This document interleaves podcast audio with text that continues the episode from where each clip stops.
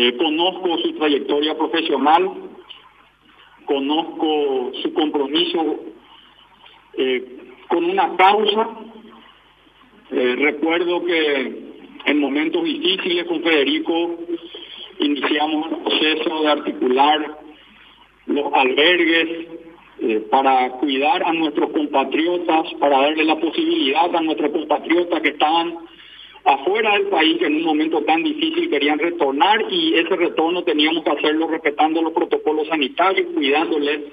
a nuestra gente. Llegó un tiempo donde los albergues habían más contagiados que en la, en la propia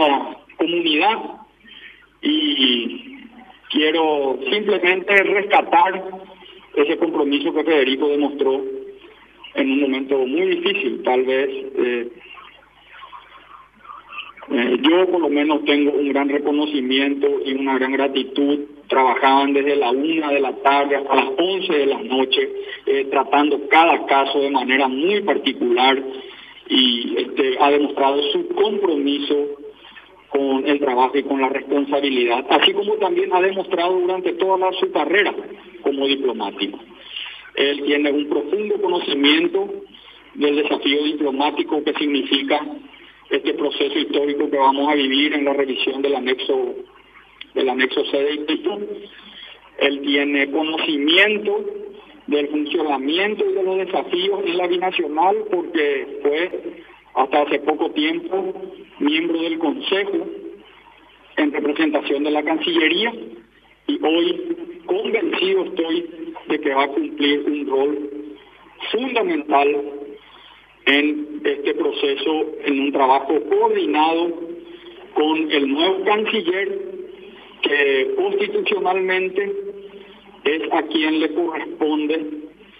el proceso de revisión, de renegociación de todos los documentos internacionales, no así al director de la entidad binacional Itaipú. Es importante recalcar eso, porque eh, conceptualmente y constitucionalmente quien escucho que hay muchos y a lo mejor legítimos o no, para mí obviamente no, cuestionamientos, pero quien hoy va a estar al frente del proceso como constitucionalmente corresponde es el presidente de la República y el canciller de la Nación. Nosotros vamos a respetar el debate en el Senado de la Nación, siempre hemos respetado, somos demócratas convencidos y republicanos y queremos que ese debate se dé con absoluta objetividad. Y vamos a seguir eh, trabajando, construyendo un itinerario para responder a través obviamente del hoy designado director. Todas las dudas que tengan las diferentes bancadas